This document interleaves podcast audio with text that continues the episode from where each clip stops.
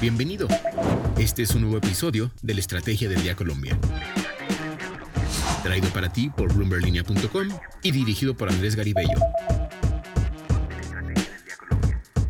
Hola, es martes y vamos a hablar sobre inversión. En este episodio les daremos una guía de cómo invertir en franquicias en los Estados Unidos. Le contamos qué debe tener en cuenta, cuánto capital necesita y cómo hacer la inversión. Además, sobre lo que le espera al dólar en medio de la discusión de la reforma tributaria. Además, vamos a contarle cuál fue el dardo que envió la Andy a dicha iniciativa que está cursando en el Congreso. Soy Andrés Garibello y esta es la Estrategia del Día, edición Colombia. El negocio de la semana. El modelo de franquicias llama la atención a los latinoamericanos más adinerados que están buscando alternativas de inversión en países como Estados Unidos y Canadá para adquirir modelos ya probados o incluso internacionalizar sus empresas.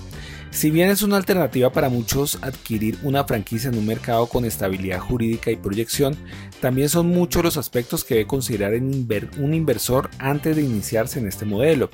Daniel Salazar, periodista de Bloomberg Línea, nos cuenta qué debe tener en cuenta si quiere emigrar como inversionista hacia los Estados Unidos o el norte del continente.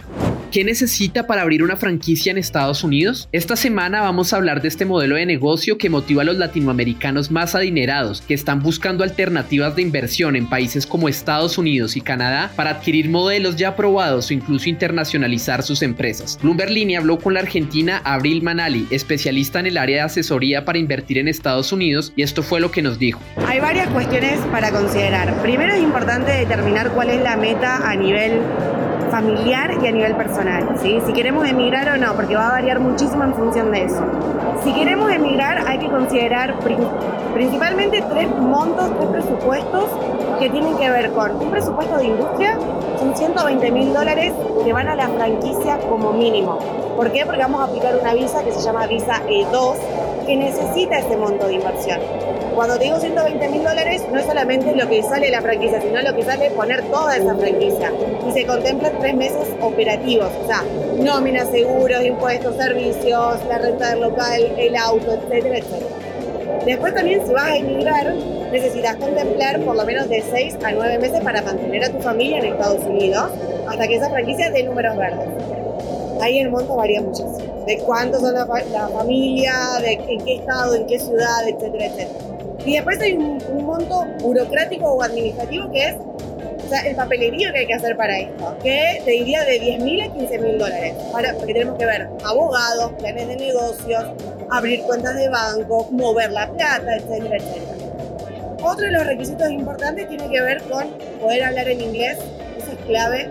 No te van a pedir como un nivel específico de inglés, pero es importante poder conversar en inglés.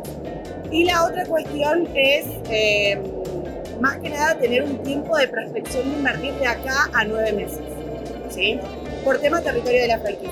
También se refirió a la visa E2, que es requisito para emprender bajo este modelo en Estados Unidos. Para aplicar a una visa E2 es importante tener un contrato de arrendamiento de algún local, una nómina, o sea, empleados. La otra cuestión importante es un plan de negocios, que el plan de negocio tiene que ser específico para una visa E2, ¿sí? no puede ser un plan de negocios cualquiera porque hay que hacer una proyección económica determinada y también hay que poder demostrar legalmente que esa inversión se ha hecho. Si hablamos de franquicias, necesitas tener el franchise agreement, que es el contrato que vos firmaste para adquirir esa franquicia, que dice que vos Josecito Pérez son dueños de esa franquicia en tal territorio. También conversamos con Ricardo Barrio Soler, asesor jurídico en el tema de franquicias, quien resumió las claves de la siguiente forma. Bueno, primero que todo tener muy claro cuál es el modelo de negocio que quieres adquirir, si es un modelo de negocio de franquicia, una distribución, una agencia. Si estamos hablando de franquicias, que sean empresas que estén eh, de alguna manera reconocidas en el mercado, que lleven una duración en el mercado, que sean estables en el mercado.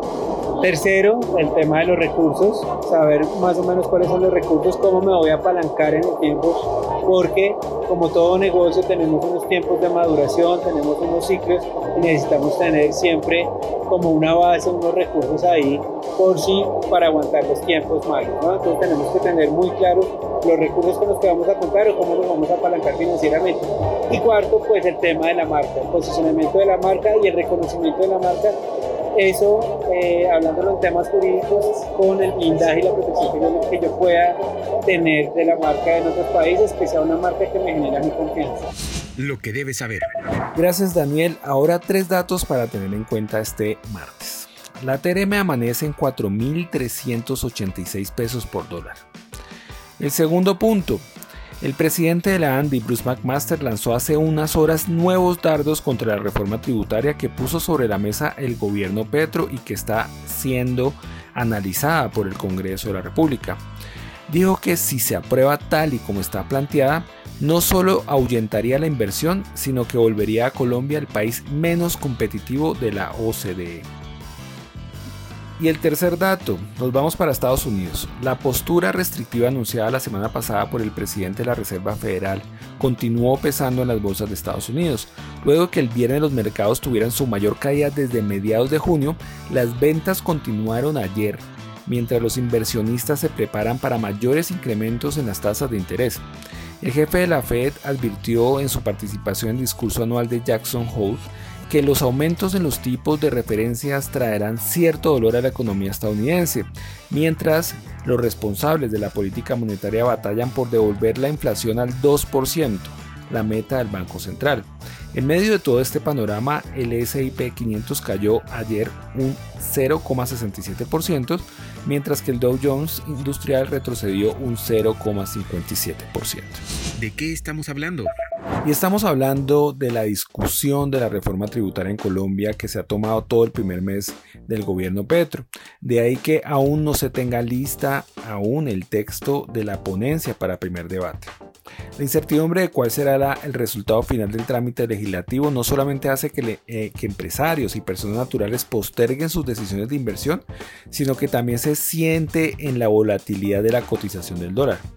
Todo esto se da en un contexto en que el dólar sigue fuerte con respecto a las demás monedas del mundo, pero en Colombia la volatilidad sigue siendo muy alta y la cotización de la divisa se espera que, mucha atención, se mueva en un rango de entre 4.100 y 4.500 mientras se está discutiendo la reforma tributaria, según analistas consultados por Bloomberg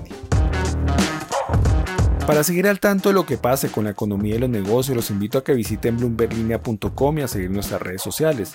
Suscríbase a este podcast y regístrese a nuestra newsletter diaria Línea de Cambio para conocer el cierre de los mercados. Y no olviden que acá está la información independiente que une a América Latina. Nos escuchamos mañana. Esta fue la Estrategia del Día Colombia. Dirigido por Andrés Garibello, producido por Arturo Luna y Daniel Hernández. Tengas buen día.